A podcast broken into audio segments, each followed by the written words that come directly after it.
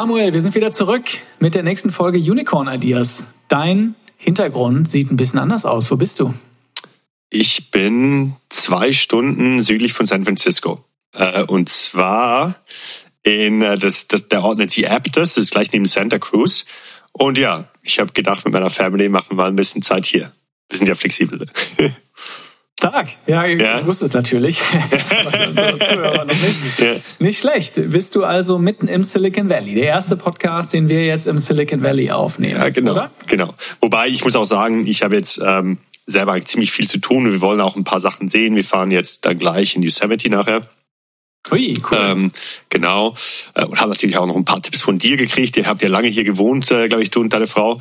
Ähm, aber nichtsdestotrotz äh, will ich mir dann schon auch will ich mich so ein bisschen ins Ökosystem hier begeben. Wobei, ich habe jetzt schon von so ein paar Ecken gehört, dass äh, der Up-and-Coming City ja eigentlich Austin, Texas ist und nicht mehr San Francisco, ja. Dass alle, dass alle während der Pandemie aus San Francisco geflüchtet sind, über mega viel, also Kriminalität, schlimmer Drogenkonsum auf den Straßen, ähm, mega hohe Preise und einfach sehr viele Tech-Worker jetzt auch einfach den San Francisco und das Silicon Valley ihren Rücken gedreht haben. Ich weiß nicht, ob du das auch schon so ein bisschen mitgekriegt hast.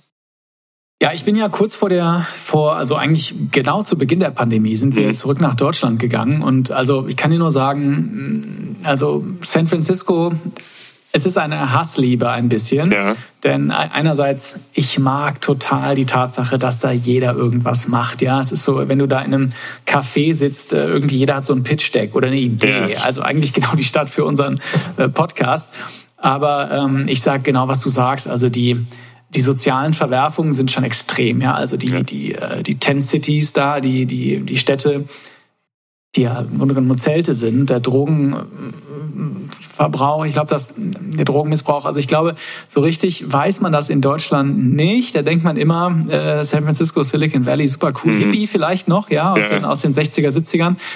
Mm, aber es ist schon auch eine Stadt, die einem echt was abverlangt. Ja. Das, wie ist es denn aktuell? Warst du schon in der Stadt? Nee, wir waren, also wir sind hier so ein bisschen in der heilen Welt, ja. Also wie gesagt, Santa Cruz, Aptos, das ist hier direkt am Pazifik. Mega schön. Ich habe Verwandte hier tatsächlich, darum ähm, können wir das äh, hier machen.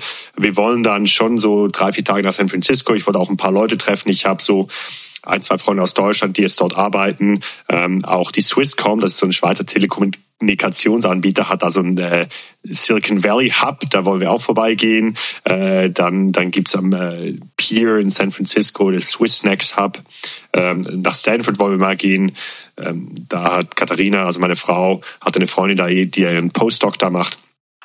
Also ein bisschen typisches Touri-Programm. Ja, vielleicht fahren wir auch einmal noch an dem Facebook-Campus vorbei, einfach um das mal gemacht zu haben.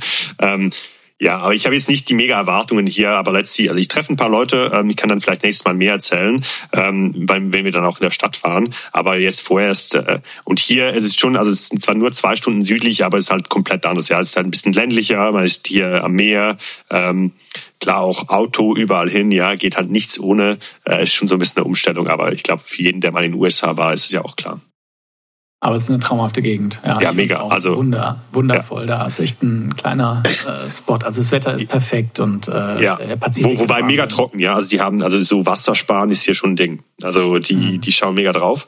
Aber schon krass. Also ich habe mir, der Pazifik ist ja so nochmal so eine andere Nummer als irgendwie das Mittelmeer oder so. Ich meine, da schaut man raus und eigentlich hat man mehr Wasser vor sich als Land hinter sich, ja. Und dabei ist da eine mhm. Westküste.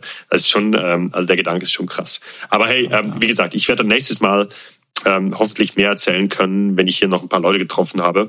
Ähm, aber ja, auf jeden Fall hat sich jetzt schon gelohnt. Äh, super Sache. Cool.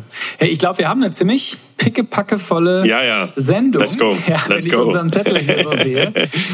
Ich würde gern mal anfangen, ja, mit ja, einem Gedanken, den ich mit dir teilen will. Also ich habe äh, eine ganz spannende Sache gefunden, nämlich ein Blog Eintrag von, ich glaube 2009 war das, von Paul Graham. Das ist der Gründer des Y Combinators. Ja, viele, viele Hörer kennen das schon. Wir haben viele Gründer hier vom Y Combinator im Podcast, aber das ist einer der, ja wahrscheinlich, das ist der, die Champions League von Accelerator. Ja, da kommt Airbnb, Dropbox, Stripe, alle möglichen äh, kommen daher und die sind dann da drei bis sechs Monate, kriegen ein bisschen Geld und, und sollen halt acceleraten, schnell ja. werden, ja, groß ja. werden. Und der hat das gegründet und der hat einen unheimlich interessanten Blogbeitrag geschrieben, über den ich viel nachgedacht habe. Und zwar beschäftigt er sich mit dem Thema Produktivität, individuelle Produktivität. Und ich, ich leite mal ein in das Thema. Ich frage dich mal, hast du eine Art Hack, um produktiv zu sein? Mhm. Ähm, also ich könnte wahrscheinlich drei ganze Folgen mit dem Thema füllen, weil ich mich schon länger damit befasse. Ich habe, ich bin prinzipiell, glaube ich, vom Naturell her ähm, erstens eine sehr faule Person. Also ich glaube, ich mache immer alles auf den letzten Drücker und ähm, so minimal wie möglich. Äh, und ich glaube, ich habe schon so ein paar Züge von so Zappel-Philipp. Ja, also ich versuche dann immer zehn Sachen aufs Mal zu machen.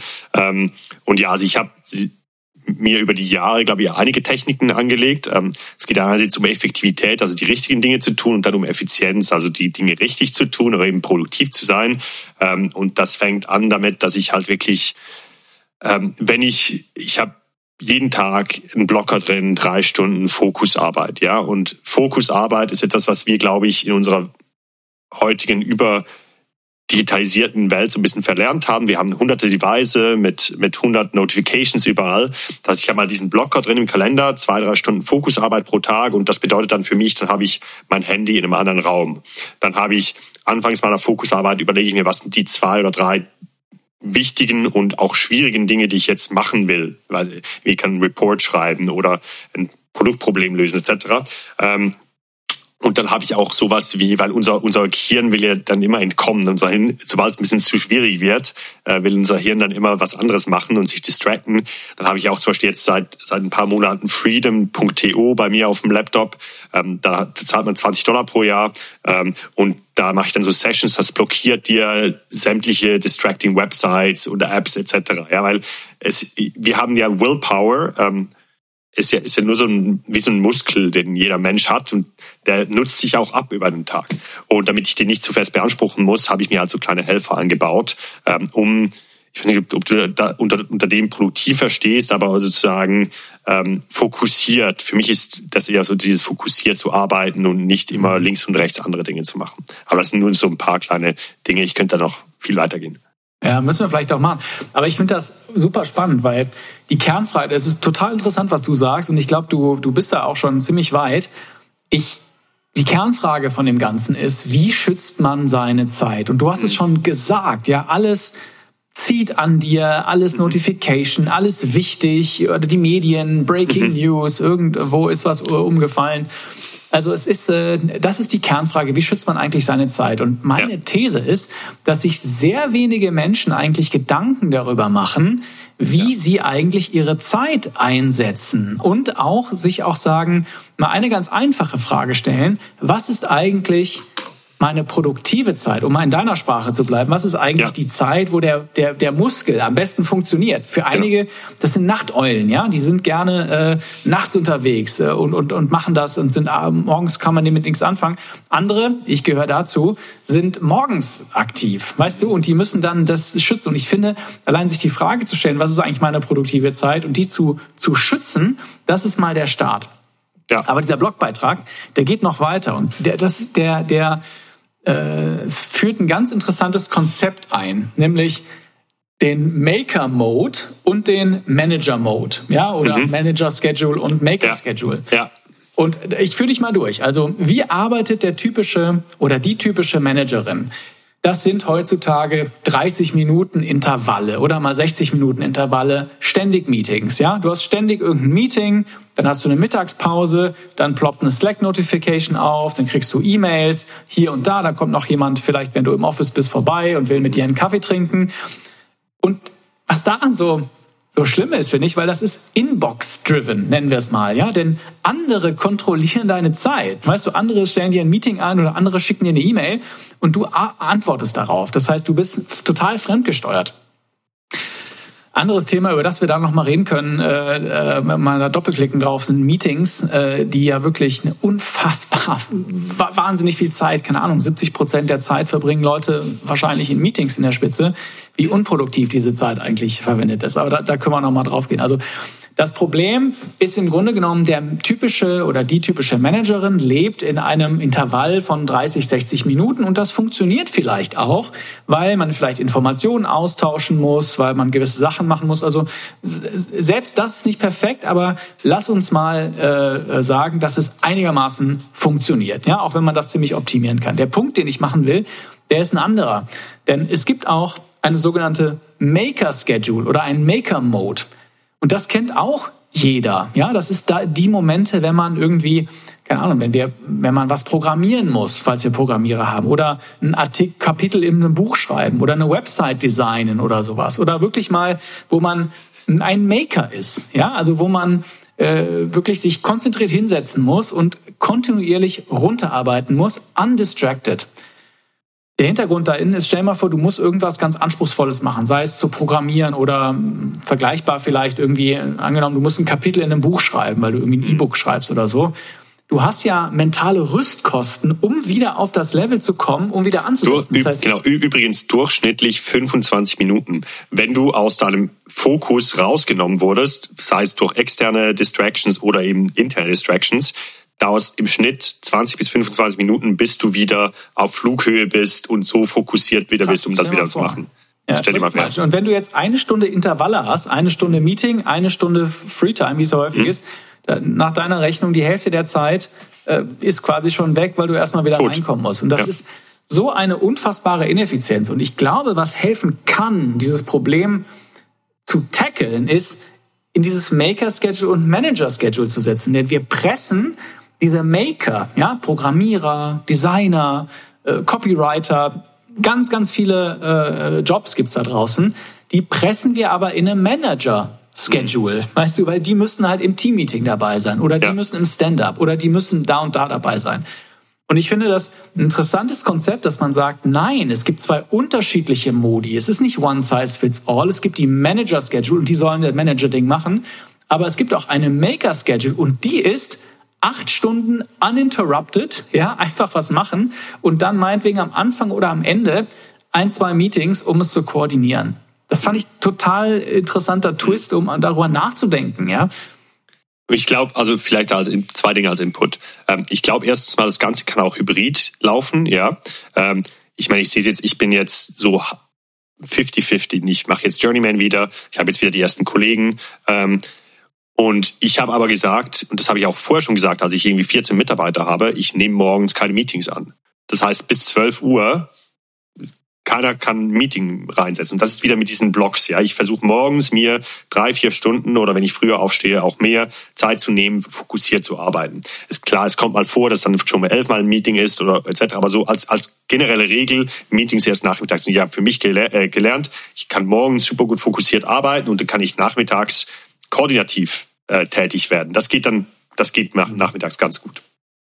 Ähm, und das Zweite, und da kommen wir wieder auf die Meetingkultur zurück, ähm, wir trialen jetzt was, weil wir auch sehr distribuiert und zeitlich unterschiedlich sind, ist äh, asynchrone ähm, Meetings. Das heißt, wir machen das so, wir, wir setzen eine Agenda auf, sagen wir drei Tage vor einem geschedulten Meeting äh, und formulieren dann aber so Amazon-Style schon sehr klar aus, was unsere Gedanken bezüglich diesen Dingen sind. Und dann können alle schon in Slack, in Threads anfangen, ähm, einzelne Agendapunkte zu beantworten, wenn, wenn die Inputs haben. Und dann, wenn das dann, das Meeting dann kommt, haben wir alle nochmal Zeit, den ganzen Thread durchzulesen. Und in den meisten Fällen ist es dann so, dass wir nach einer Viertelstunde sagen, okay, ist alles beantwortet, weil wir eigentlich im, im Verlaufe der Woche die einzelnen Agendapunkte dynamisch in unserer eigenen Zeit, asynchron, wenn wir eben uns Zeit nehmen wollen, für sowas schon abgearbeitet haben. Und ich glaube, das ist schon, das wird immer relevanter meiner Meinung nach, vor allem wenn wir weiterhin distribuiert und in, äh, arbeiten in verschiedenen Zeitzonen und um vielleicht eben auch genau solchen Leuten, solchen Makers gerecht zu werden, ähm, glaube ich, dass solche Modelle, wo jeder in seiner eigenen Zeit, wenn er halt weiß, okay, jetzt bin ich nicht so fokussiert, ähm, Zeit hat, diese Dinge zu beantworten. Was denkst du darüber? Ich finde das total interessant, weil ich glaube, also ich, wenn ich dir zuhöre und äh, auch wenn ich so meinen Tag äh, mhm. durchgehe, ich glaube, man müsste Leute, die irgendwie People Leader sind, ja, die, mhm. die, irgendwie ein Team haben oder vielleicht auch ein größeres Team oder eine Firma führen. Mhm.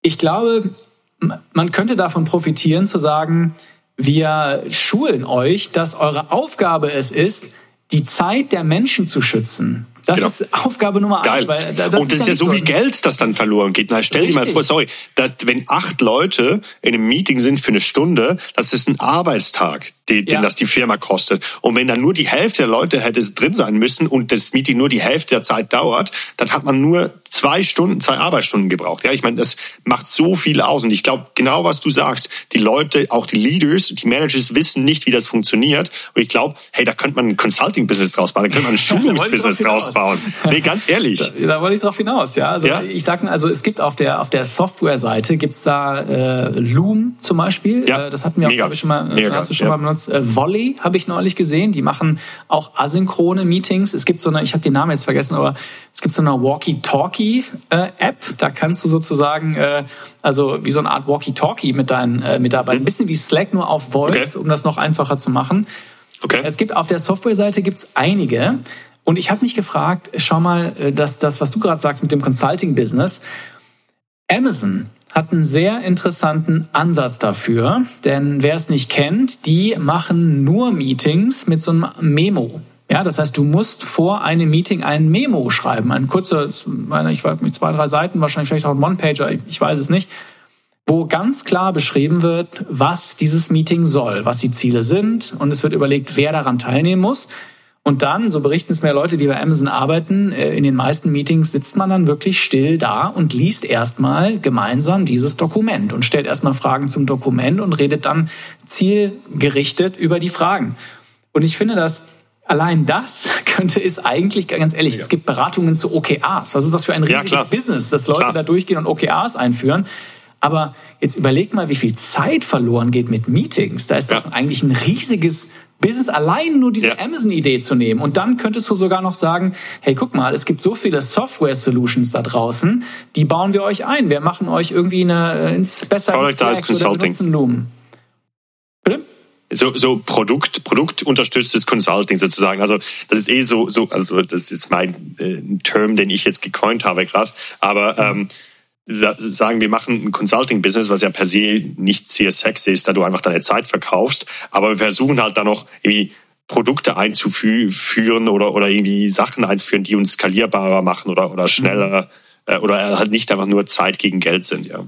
Ja, vielleicht. Also, das, also, oder du bist, ich meine, es gibt ja auch ganz viele, sagen wir mal, Vertriebler von IT-Produkten, ja, die irgendwie ja. Salesforce vertreiben oder so. Mhm. Ich meine, theoretisch könnte man auch sagen, äh, wir sind der Produktivitätshub. Und wenn du als Firma, als CEO denkst, deine Firma ist unproduktiv, das ist eine Company, die, die dir hilft, die Produktivität massiv zu, äh, zu verändern. Weil es hat, es hat genauso eine, so eine, ja, Validität, wie jetzt zum Beispiel so eine OKR-Beratung, ja, die es absolut. auch ohne Ende gibt.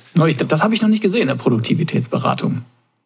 Und übrigens, da kommen wir vielleicht, könnte ich eigentlich direkt eine Brücke schlagen zum anderen Thema, das ich äh, so mitgenommen habe, außer du willst hier nochmal weitermachen. Nee, schieß, ähm, schieß los. Ähm, und zwar, ähm, meine Frau hat mir letzthin einen Artikel geschickt von einem Typ, der, der ist auch so ein BWLer und der hat sich jetzt multiple Revenue Streams aufgebaut. Ja, also so ein bisschen bisschen äh, genau, einfach so Multiple Revenue Streams. Und ich habe mir mal überlegt, wie kann man das als BWLer machen? Denn wir sind ja inhärent, äh, können wir nicht programmieren oder so oder genau und und sich zu überlegen, wie kann ich mir ein Freelancing-Modell aufbauen, das jetzt nicht, wo ich nicht ein riesen Startup habe, aber wo ich als Einzelperson, als Solopreneur ähm, genug Geld habe, dass ich vielleicht nicht mehr Vollzeit arbeiten muss und das über mehrere Revenue Streams. Und ich glaube, ein sehr gutes Modell, das funktioniert für uns ist, dass wir erstmal äh, anfangen ähm, zu beraten, also unsere Zeit zu verkaufen in dem Bereich, den wir wo wir uns auskennen, dann diese Learnings nehmen, daraus noch einen Online-Kurs machen, also sozusagen uns und schauen aus der beratenden Tätigkeit raus, ähm, was für Standardfragestellungen kommen immer wieder. Daraus machst du dann einen Online-Kurs, den du dann verkaufen kannst. Das ist sozusagen dein zweiter Revenue-Stream. Dann kannst du diese Learnings auch noch in, in Online oder in E-Book ver verpacken, dieses E-Book äh, verkaufen. Ähm, und dann kannst du vielleicht auch noch irgendwie Live-Sessions auf TikTok oder so machen und dir dann eine Followerschaft aufbauen. Das sind alles so verschiedene Revenue-Streams, die man, glaube ich, als, als BWLer, als BWLer kann man einfach mal mit Beratung starten und ich glaube, aus der Beratung raus können dann andere Dinge entstehen. Also das war jetzt, war jetzt nur ein Gedanke und genau weil du halt jetzt eben erwähnt hast, dass man so eine Produktivitätsberatung oder, oder ähm, äh, wie, wie macht man richtig Meetings etc. analog zu einer OKR-Beratung starten könnte. Ich glaube, da könnten viele Beratungsfirmen noch mal einen Schritt weitergehen und neben ihren, ich verkaufe meine Zeit für Geld, äh, sozusagen Dienstleistungen noch andere äh, Dinge machen. Was ich daran spannend finde, ist, ich habe letzte Woche mit Florian Heinemann gesprochen ja. von Project A. Und ich habe ihn gefragt, also du kennst ihn ja, einer der erfolgreichsten Investoren mit Project A, wahnsinnige Invests in Spryker, Sender äh, und so weiter und so fort äh, frühphasiger Investor. Und ich habe ihn gefragt, Mensch, Florian, du wirst gerade, du kriegst die ganze Zeit Pitch-Decks auf den Tisch. Was sind eigentlich Geschäftsideen, die du machen würdest? Ja, also mal das Ganze mal rumgedreht. Mhm. Und dann hat er mir äh, von den zwei Ideen war eine, die hat mich wirklich beschäftigt. Denn die eine Idee war nicht irgendwie ein Venture Capital basiertes Modell, ja, habe ich eigentlich mit gerechnet, weil er denkt ja als, als Venture Capitalist darin, wie kann ich möglichst groß werden? Nein, seine Geschäftsidee, die er gepitcht hat, war eine, eine Digitalisierungsberatung letztlich für den deutschen, Klammer auf, B2B, Klammer zu, Mittelstand. Mhm. Denn er hat gesagt, da ist das Problem am größten. Man kann es ohne Geld starten. Ja, man ja. hat eigentlich weniger Risiko und äh, kann eigentlich dann hat er meinte wörtlich hat er gesagt, da hast du noch in 30 Jahren was zu tun, mhm. äh, denn äh, manchmal so Mittelständler, die die sind manchmal noch gar nicht bereit, überhaupt Salesforce einzuführen, weil so, du musst dir vorstellen, wie so eine, der, der Hafen ist noch gar nicht gebaut, wo das Schiff dann einsegeln kann. Weißt du, weil ja. wenn die Leute nicht in der Lage sind, das zu verwenden oder die, die Features, die sie da kaufen, gar nicht verwenden können, ja, ich will das jetzt gar nicht despektierlich sagen, aber vielleicht, es macht dann auch keinen Sinn, jemandem, der vielleicht äh, heute lebt, irgendwie eine, eine, eine Space Age Waffe zu geben. Weißt du, ja, einen Laser, den er nie bedienen kann, ja, dann, dann bringt das nichts.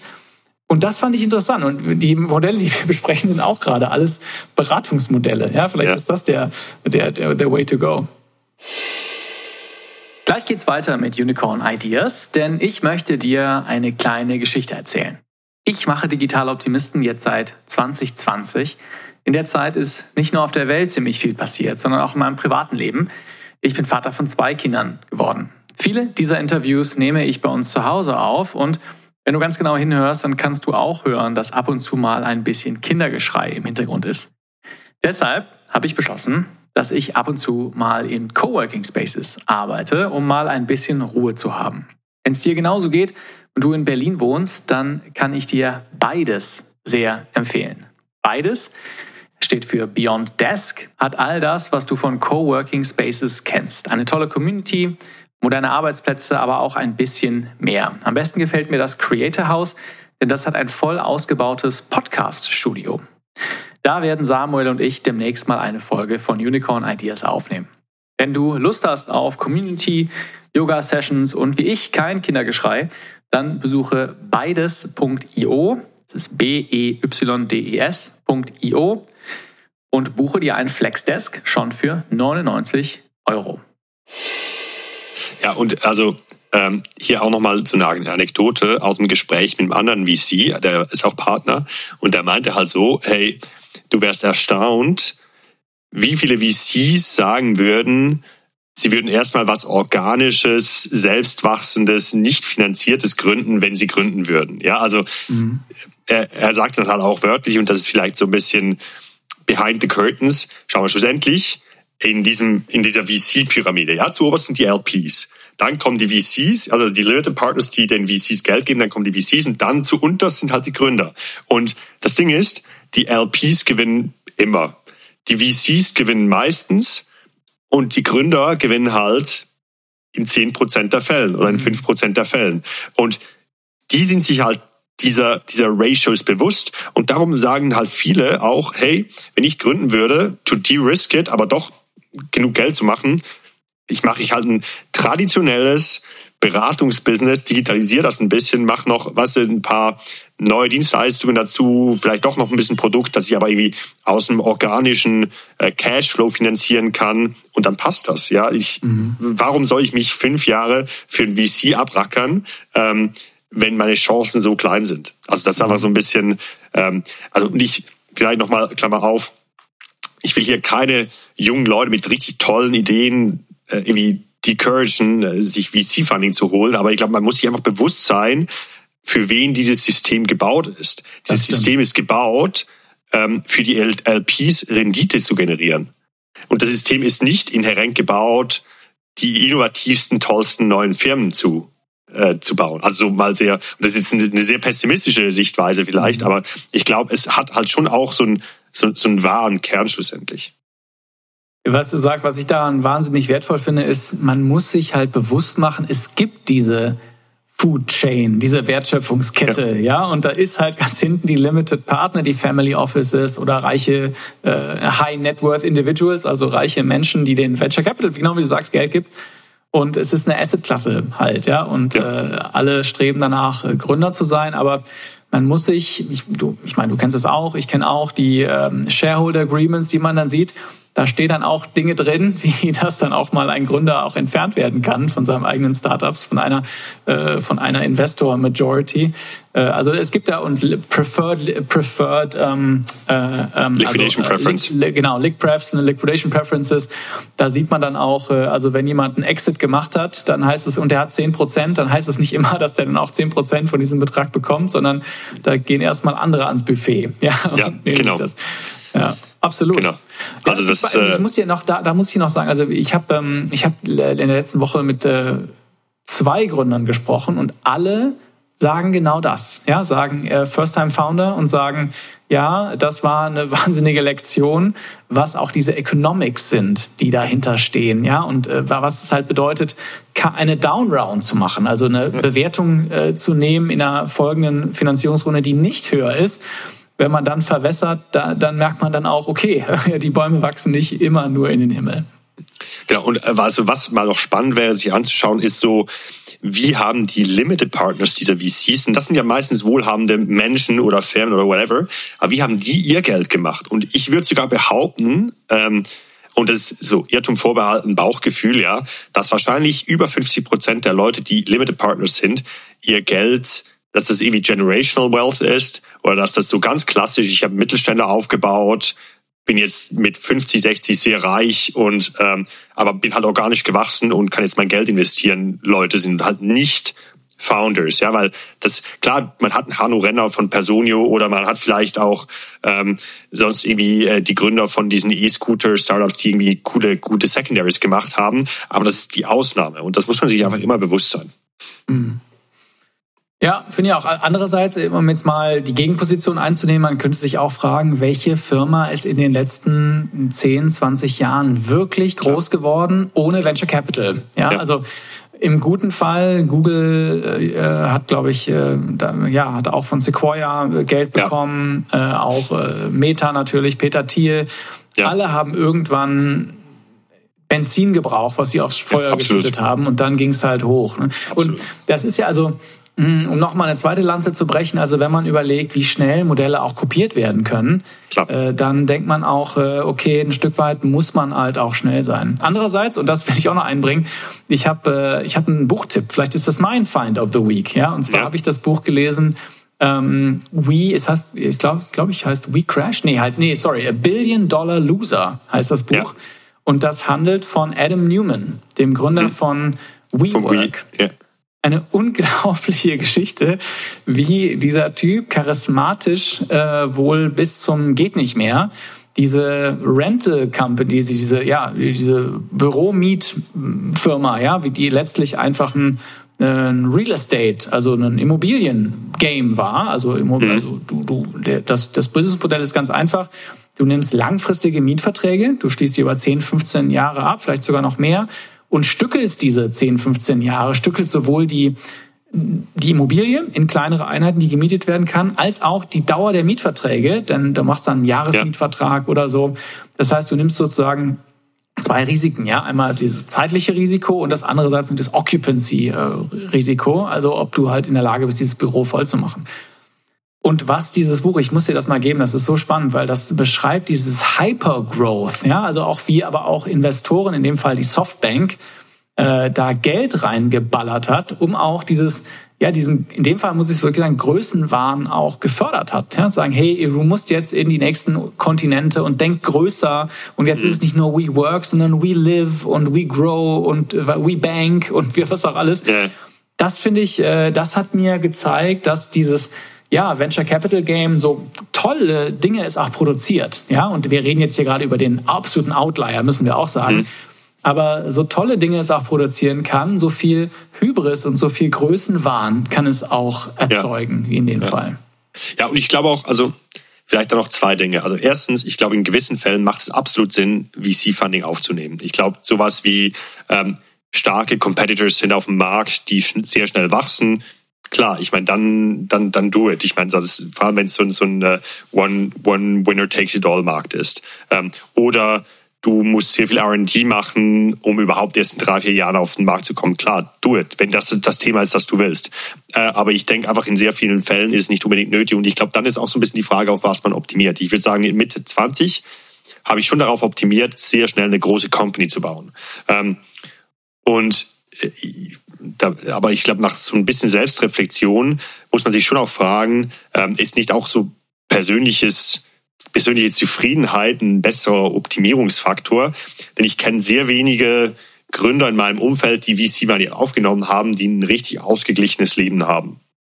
Und mhm. ähm, das ist schon die Frage, will man nicht lieber was Organisches bauen, ähm, das sehr profitabel ist, wovon man sehr gut leben kann, wovon man vielleicht auch wohlhaben wird und das, das dann auch weiterspenden kann, dafür weniger Druck haben von Investoren, ein äh, bisschen ausgeglicheneres Leben haben, ein äh, bisschen mehr Selbstbestimmung haben. Ähm, und das ist halt so ein bisschen die Frage, worauf man optimiert. Und ich glaube, das hängt aber auch immer so ein bisschen von der Lebensphase ab. Ja, also wie gesagt, ich habe gar Kids gekriegt und so. Das äh, äh, da, dann verändern sich vielleicht die Prioritäten so ein bisschen. Ähm, ja, auch so mhm. von meiner Seite die Inputs.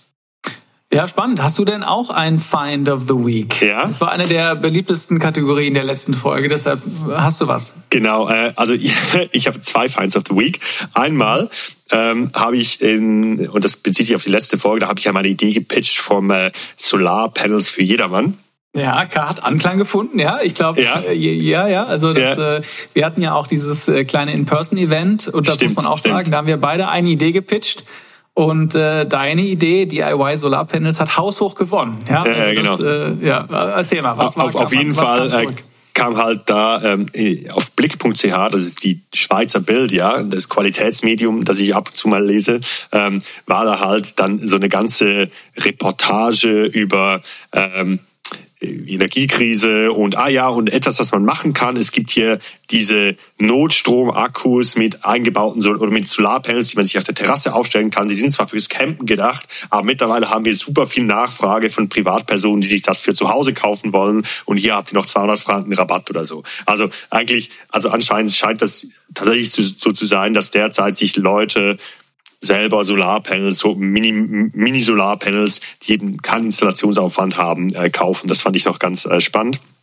Aber heißt das, Samuel, ja. wenn ich das kurz sagen darf, dass die Bild slash die Blick.ch klaut unsere Geschäftsideen? Richtig. Die, die hören sich wahrscheinlich jede, jede Woche unseren, unseren Podcast an und schauen dann, wo sie Vertriebspartner finden, um, äh, um das Ganze dann umzusetzen. Also ähm, super. Das ist ja der Claim. Ja, wir sagen genau, ja, klaut genau. unsere Geschäftsideen. Klaut unsere Geschäftsideen, genau. Sehr gut, ja. Sehr genau. gut. Check, ähm, äh, den PayPal-Konto geben wir auch gerne an. Genau, wir, wir wollen dann immer äh, was 20 Prozent äh, Renditebeteiligung. Sehr gern. Ähm, genau. Ähm, und das Zweite war einfach noch so: Hast du gesehen, dass äh, Figma verkauft wurde? Habe ich gesehen, ja. Das gab ja. einen, äh, bei uns in der Firma einen äh, Aufschrei unter den Designern. Ja, das, ja. Äh, warum haben die sich so aufgeregt, Samuel? Ich habe es gar nicht richtig verstanden. Ähm, ja, also ich glaube halt Figma, so wie ich das verstanden habe, war halt so das erste Design, ähm, die erste Design, Software Service, die halt so super geil UX-mäßig war, hat mega Followerschaft unter UX, UI-Designern. Ähm, ich habe es auch mal so ein bisschen angefangen zu nutzen. Ich mache ja jetzt in so ein Programmierbootcamp und dann da schauen wir uns das auch so ein bisschen an. Ähm, und ähm, war also ein mega Step up von der Usability her von den ganzen Adobe, Photoshop, InDesign, whatever Programmen. Die habe ich damals noch im Gymnasium, haben wir uns das angeschaut. Ich fand die immer super umständlich zu nutzen. Äh, und jetzt kauft er Führerschein für Adobe. Ja, ne? oder? Gefühlt oder das so Programme, wo man vorher drei Wochen Kurs, nicht ein Führerschein, genau. wo man, wo man gefühlt äh, zwei Wochen vorher einen Kurs machen muss. Ja, und, und genau. Ja. Genau. Mhm. Und ähm, und jetzt kommt halt Adobe und sagt halt, okay, wir zahlen halt irgendwie, keine Ahnung, was, was war, hundertfach äh, ARR für Figma. 20 Milliarden? 20 Milliarden, genau. Und kaufen das Ding halt auf. Und ich glaube, die große Angst bei vielen ist halt jetzt, dass hier ein Corporate äh, Giant kommt ähm, und, und das Produkt und die Seele dieses Produktes wird so ein bisschen zerstört. Ähm, ich glaube, es gibt da Beispiele, wo das funktionieren funktioniert hat. Ähm, ich glaube, zum Beispiel bei WhatsApp ist es schon so, dass die Seele von WhatsApp auch durch den Kauf von Meta jetzt nicht unbedingt verbessert wurde, sondern das Produkt wurde weitestgehend so belassen, wenn nicht sogar noch verbessert jetzt mit WhatsApp for Business. Aber es gibt da auch Produkte. Ich glaube, Microsoft hat auch diese To-Do-List-App von diesen Berliner Gründern mal gekauft. Äh, Wunderlist, glaube ich. Ne? Wunderlist, genau. Mhm. Das wurde ja total eingestampft. Das gibt's ja nicht mehr. Ähm, mhm. Und äh, ich glaube, die Sorge ist das schon berechtigt, dass, dass Adobe das einfach so gekauft hat, damit sie einen Konkurrenten weniger hat und sich dann eigentlich nicht mehr wirklich um das Produkt kümmern. Mhm.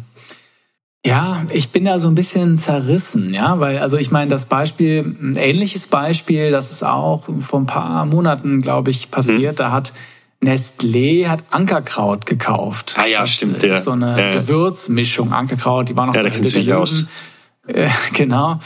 Und die haben einen unglaublichen Shitstorm bekommen, auch Ausverkauf, äh, mhm. haben dann auch Nestlé äh, auch ähm, ja vorgeworfen, ähm, unlautere Praktiken, ich glaube beim Thema Wasser vor allem äh, zu nutzen, kann ich gar nicht zu sagen, aber auf jeden Fall war das auch so ein Sellout, ja. Und dann habe ich mich so gefragt, ja, irgendwie schon, aber muss man denen nicht auch gratulieren ein Stück weit? Ist das nicht ja. das ganze Modell, das VC-Modell? Basiert das nicht darauf, dass irgendwann der größere Fisch kommt und die auf ist? Ja, also oder halt ein IPO. Ja, klar, das geht auch, ja, natürlich. Ne? Aber ich frage mich so, ja gut, da guck dir mal die, die WeWork IPOs an, die sind auch nicht ohne Risiko, ja. Also da hätte ich mich ja. vielleicht auch lieber einen, einen Check von Adobe. Also ich frage mich da bei der Sache so ein bisschen, ähm, ja, hauen wir da zu viel drauf, ja? Oder ich weiß nicht. Also, na, klar ist das blöd, wenn das, aber ist es wirklich in deren Interesse, das Produkt so Mist, so blöd zu machen, dass es keiner mehr benutzt? Nee, also ich glaube nicht, dass sie das absichtlich machen werden. Ich glaube einfach, das Risiko besteht halt, dass Adobe ganz generell strategisch vielleicht andere, einen anderen Fokus hat. Und ich glaube schon, dass wenn man ein Teil von einem großen Corporate wird, als, ähm, als, als Figma oder als whatever Startup, dass dann ähm, natürlich nicht vom Headquarter nicht mehr der, der Fokus zu 100 Prozent auf diesem Produkt liegt, ja. Ähm, ja aber ich glaube, genau wie, ich meine, Slack hat es ja auch nicht schlecht getan, dass die von Salesforce akquiriert wurden. Ähm, mhm. Aber ich fand es einfach spannend, ja. Und ich äh, fand, äh, fand das spannend, dass es diesen Aufschrei auch gab, was du jetzt auch nochmal bestätigt mhm. hast. Apropos, das ist eine fantastische Überleitung, Samuel, zu einem meiner, äh, einer meiner Geschäftsidee von Ja, ja, von dann lass mal loslegen. Ich glaube, wir, wir mittlerweile machen wir immer äh, fast schon 60 Prozent andere Themen als unsere Geschäftsideen. Als Geschäftsideen. Aber, aber wir, ja. wir weben sie auch immer. Wir haben ja, ja. Eine, äh, eine war ja schon da, die, die ja, genau. um, Produktivitätsconsulting. Mm, und pass auf, ich sag dir, wie das connected. Ja, aber ich muss ein bisschen vorher, vorher einführen. Also, ich möchte, dass Anti-Tinder pitchen. Ja, also Tinder kennt jeder. Äh, Tinder ist die große äh, ja, Dating-App. Und ähm, ich möchte aber das Anti-Tinder äh, pitchen. So, und ich, ich fange aber anders an. Und mh, mm, die Nummer eins App im Social Media ist aktuell nicht WhatsApp, nicht TikTok, nicht äh, Facebook sowieso nicht oder Snapchat oder so, sondern die ist eine App namens Be Real. Ja? Und ich habe in dem Podcast auch schon mal äh, mit Christian Leibold von Headline darüber gesprochen und mich begeistert dieses Konzept äh, äh, unglaublich. Ja? Denn pass auf, das Konzept von Be Real ist, äh, ist es zielt auf die Minderheit an Leuten, die total genervt sind von Social Media. Das sind in in in, in ähm, USA haben die mal eine Umfrage gemacht 86 Prozent aller Jugendlichen geben als Berufswunsch Influencer an. Das heißt also, eine ganze Menge mögen das, aber 14 Prozent haben halt, wollen halt was anderes werden, wollen vielleicht doch noch mhm. Polizist werden. Aber es gibt eine kleine Minderheit. Schon krass, Leuten, oder? Das ist total krass, ja. Äh, übrigens auch Geschäftsmöglichkeiten, äh, Leute zu Influencern zu machen, ja, und da Netzwerke aufzubauen. Aber das müssen wir anders mal machen. Also Be Real äh, geht den komplett anderen Weg, ja. Die sagen, die sind eine App, und die haben in ihrer Beschreibung, also wenn du die App runterlädst im App Store, kannst du immer so Beschreibungen lesen. Und da stehen Sachen drin wie Be Real ist kein weiteres soziales Netzwerk. Be Real ist es egal, ob du Millionen von Followern hast oder ob du verifiziert bist. Und Be Real wird dich nicht berühmt machen. Wenn du ein Influencer werden willst, bleib auf TikTok. Also die positionieren sich hardcore als das Anti-TikTok, das Anti-Social Media. Also für alle, die keinen Bock mehr haben, da äh, gefotoshoppte Bilder und Duckfaces und so weiter zu sehen. Und was macht diese App? Äh, viele kennen sie vielleicht, aber für alle, die sie nicht kennen, ist im Grunde genommen total einfach. Du kriegst einmal am Tag eine Notification auf dein Handy und dann hast du zwei Minuten Zeit, ein Foto zu machen. Ja, das sind dann natürlich keine gefotoshoppten Bilder. Vielleicht kriegst du noch ein Duckface hin, aber ansonsten nicht so viel. Deshalb sind die Bilder auf der Plattform auch mega langweilig. Ja, also du siehst vielleicht jemanden irgendwie in der Bibliothek oder beim Arbeitsplatz oder beim Sport oder so. Aber es hat einen Reiz, nämlich dieses Unmittelbare, dieses Reale, dieses halt nicht gefakte. Was ist, was ist, was passiert, wenn man die Notification nicht sieht? Also wenn man das irgendwie auf Silenced hat oder das Handy aus hat oder irgend sowas?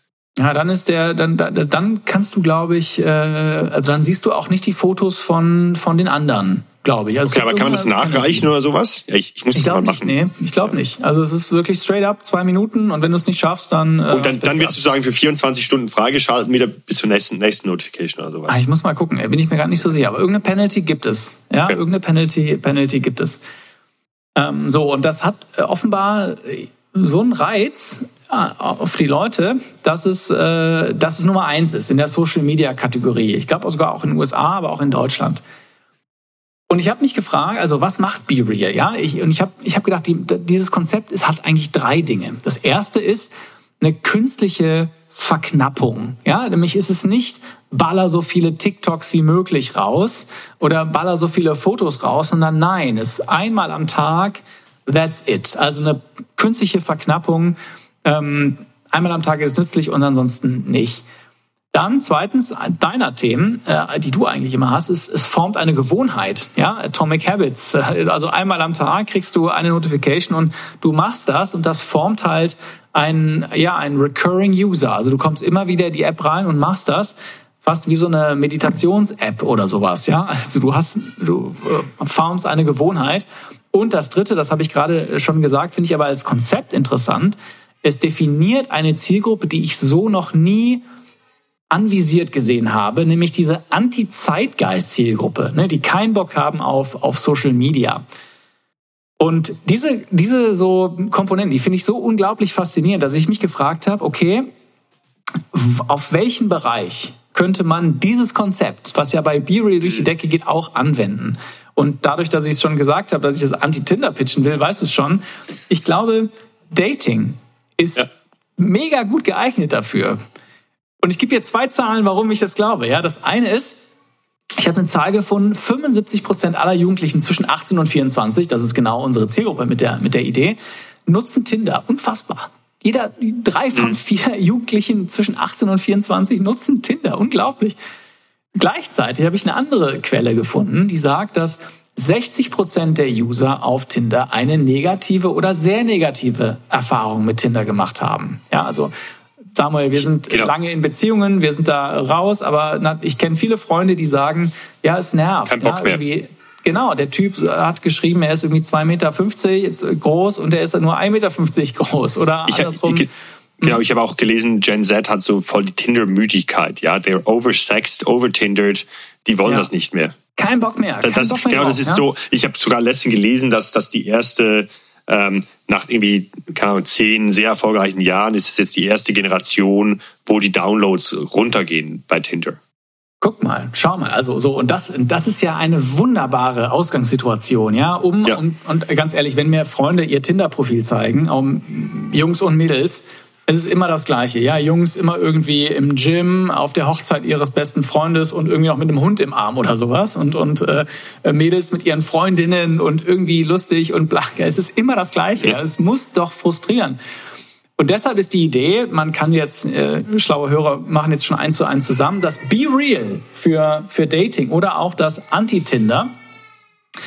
Und was du machst, ist eigentlich das Konzept kopierst du eins zu eins. Das heißt, du hast du hast kein Profil, ja, du hast keine äh, äh, kuratierten Fotos, die du hochlädst, sondern du hast mhm. schlicht und ergreifend ähm, äh, einmal am Tag musst du ein Foto posten, wo du gerade bist, wie du gerade aussiehst, geschminkt mhm. oder nicht, verschwitzt oder nicht, im Schlafanzug oder nicht und lädst es hoch.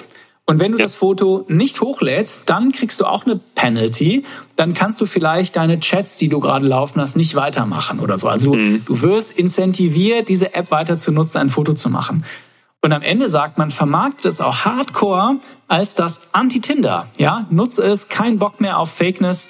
Jetzt ist es, ähm, äh, das ist real, äh, das ist äh, das Anti-Tinder, das ist irgendwie Date Real oder wie wir mhm. es auch immer nennen wollen. Was hältst du davon? Ja, also ich bin ja prinzipiell immer Fan davon, bestehende Konzepte auf Neues anzuwenden. Das äh, in der letzten Folge ja mit Only Therapy von OnlyFans, was ja so ein bisschen die YOLO-Idee war. Ähm, ja. Und ich, ich habe mir übrigens jetzt kurz Be Real einfach so als kurze Klammer auf kurz angeschaut gerade. Ähm, es ist tatsächlich so, dass alle zur gleichen Zeit posten müssen und du halt nur die Fotos deiner Freunde siehst, wenn wenn du eben auch postest. Und das ist ja cool, weil man sieht dann gleich so eine Tür ins Leben der anderen, alle zur gleichen Zeit. Ähm, und das auf Dating anzuwenden, finde ich eigentlich ganz smart. Ich, ich, ich frage mich dann so ein bisschen, wie das, ich meine, das ist dann so operativ die Frage, wie das dann funktioniert. Swipet man dann auch so oder kriegt man dann wie so, ähm, so, so eine so ein Outtake basierend, gibt es denn so eine AI, die zum Beispiel äh, die, die, die Bilder analysiert und man kann sagen, okay, mich interessieren Leute, die im Office arbeiten, ähm, 20 Prozent ihrer Zeit im Gym sind und whatever. Und dann wenn halt dann die, deine Fotos so, dann kriegst du die vorgeschlagen oder so, aber das, das wäre doch so ein bisschen, also ich finde es noch ein bisschen schwierig, mir vorzustellen, wie, wie dann die Matches passieren, ja? Mhm. Ja, ganz ehrlich, ich glaube, der, der, das Killer-Feature von Tinder ist ja das Swipen. Die haben mhm, ja genau. einen, einen User, User Experience gebaut, die überall kopiert wird. Das ist ja wirklich genial. Das, addictive, das, das, ja. Ja, addictive. Das würde ich gar nicht neu machen. Ich glaube, das, das würde ich einfach nicht. Und das ist glaube, immer dein letztes Bild. Also immer das Bild, das du als letztes genau. sozusagen hochgeladen hast, ist das mhm. Profilbild. Darfst du noch ja, Text machen? Ja, kann man auch. kann man überlegen. Also ich glaube, äh, Tinder ist ja wahnsinnig, Tinder ist ja wahnsinnig visuell. Ich glaube, die meisten Informationen werden da über das Bild gegeben. Hm, kann man gerne auch ein bisschen Text machen, damit man dann weiß, wer man ist. Mhm. Aber vielleicht kann man auch die letzten drei Bilder sehen oder so. Ist mhm. vielleicht auch ein bisschen fairer. Aber ja, ich glaube, ich glaube, das Interessante daran ist, diese Hardcore Message zu senden. Ja. Keinen Bock mehr auf Tinder. Also es ist wirklich hardcore. Wir sind Anti-Schafe. Ja, ja, du beziehst dich auf die letzte Folge, ja.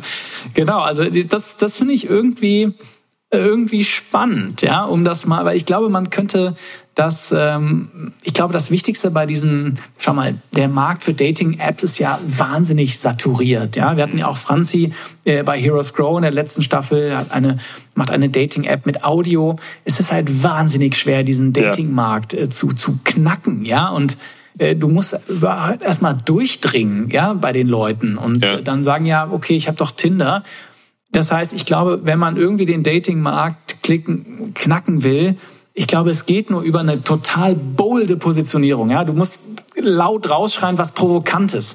Ja. Und vielleicht das ist, und ich habe mich gefragt, was ist die Message, die man rausschreien kann? Und vielleicht ist es genau das, wie Be Real sagt, komm, kein Bock mehr äh, auf Tinder, ja, vergiss es. Und so dringt man vielleicht durch. Okay. Wie würdest du das testen? Wie würdest, also ich meine, äh, ich, ich, also ich sehe, ich sehe, ich sehe das Konzept und ich glaube, es kann auch funktionieren, aber ich glaube, das ist genau so eine Sache. Ähm, man muss das testen, um zu schauen, ob es irgendwie ankommt. Mhm. Würdest du direkt irgendwie die App programmieren lassen, um, um dann User-Tests zu machen, oder hast du dir mal überlegt, wie du das vielleicht einfacher antesten kannst?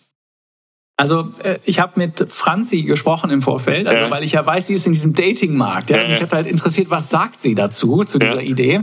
Und sie hat mir was gesagt, was, was, was, wenn ich das sage, total chauvinistisch klingt. Ich sehe es aber trotzdem.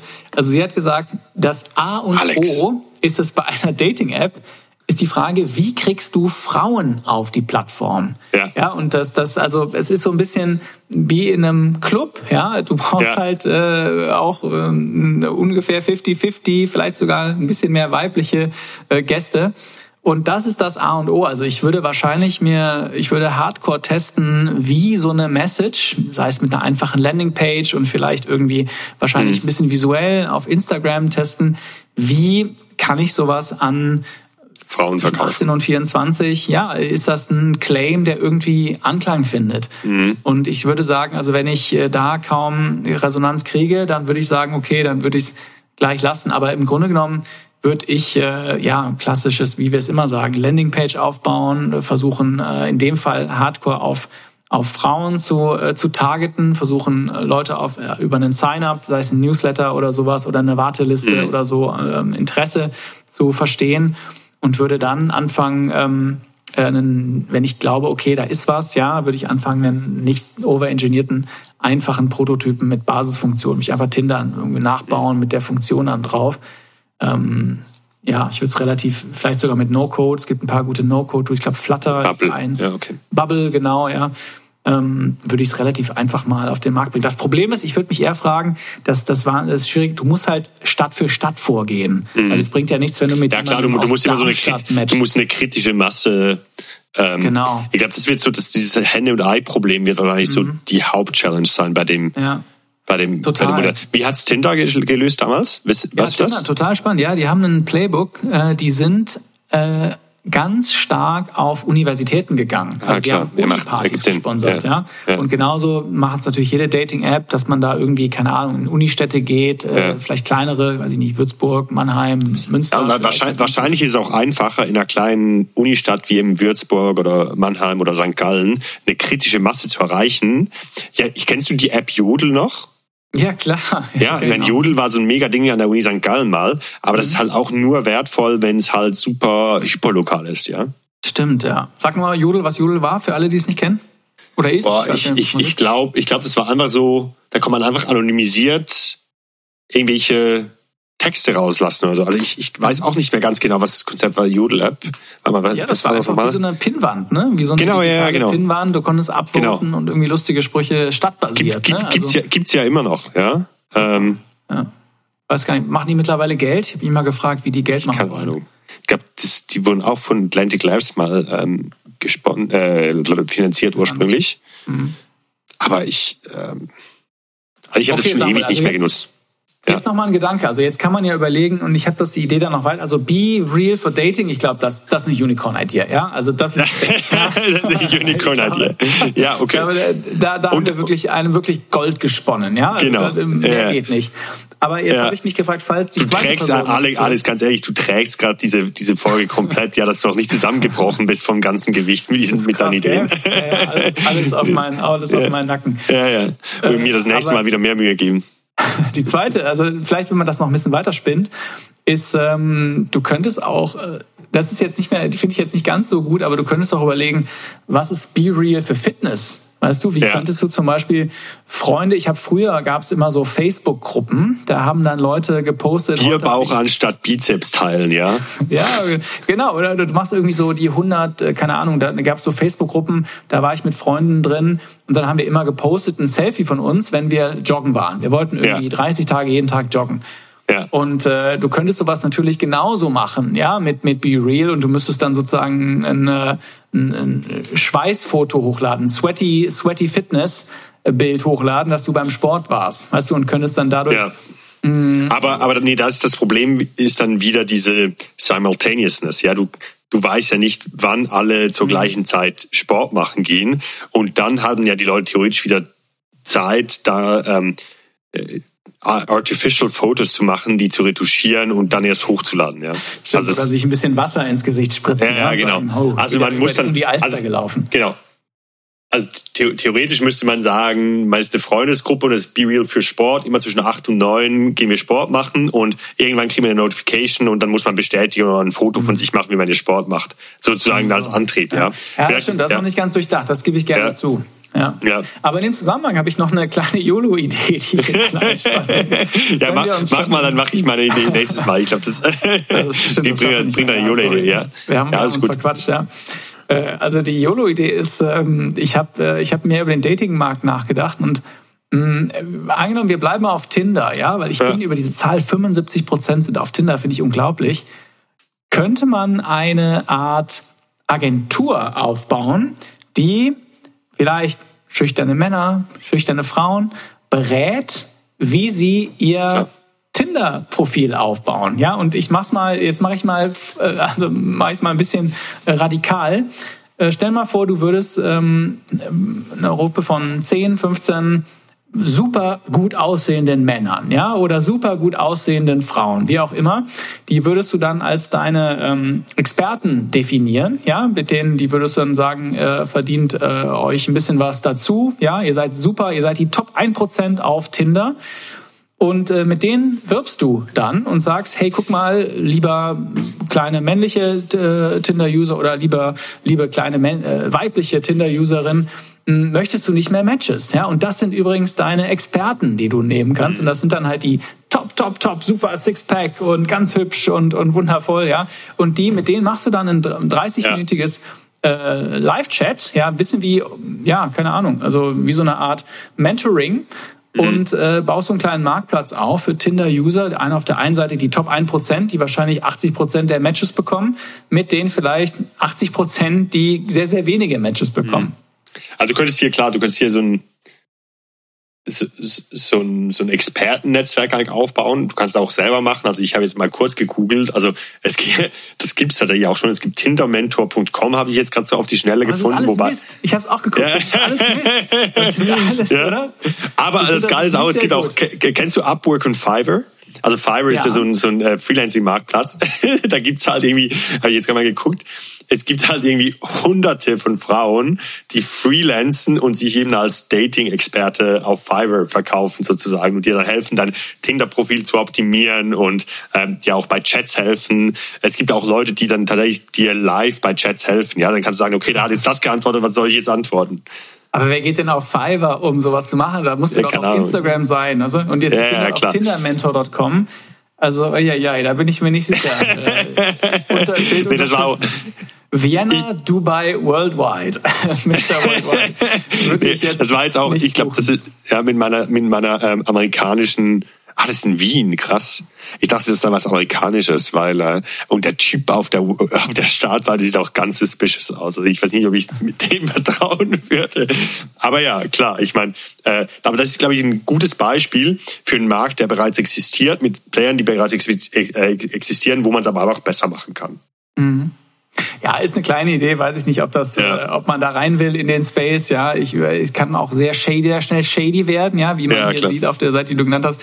Aber, ähm, aber ja, klar, aber deshalb, ich, ich glaube YOLO-Idee. Ja, aber ich glaube schon, ähm, nochmal, um das Ganze so ein bisschen eine Ebene höher zu nehmen, prinzipiell alle Ideen, die irgendwie mit den Grundbedürfnissen des Menschen zu tun haben, äh, haben irgendwie Erfolg. Also sei es eben äh, Liebe, ja, Liebe finden oder, oder Sex haben, äh, darum funktioniert was für Prostitution so gut, ähm, irgendwie gesund sein, ja, lebensverlängernde Maßnahmen, irgendwie Supplements, äh, äh, trainieren und so weiter. Also wenn man irgendwie auf diese Bedürfnisse, also, also entweder Existenz, also so Maslows für Bedürfnispyramide, ja, also entweder so Existenzbedürfnisse, halt so Nahrung kaufen etc. Klar, das funktioniert immer, ja, ein Supermarkt wird immer funktionieren. Ähm, mhm. Oder dann, wenn man weiter hochgeht, so in unsere Breiten gerade Selbstverwirklichungsbedürfnisse, also eben äh, gutes Image haben vor meinen Freunden, äh, einen guten Körper haben, lange leben, äh, gute Partnerschaft etc. Wenn man da den richtigen Twist findet, die Modelle werden halt immer funktionieren, weil das halt unsterbliche mhm. Themes sind in unserem Leben, die immer aktuell sind.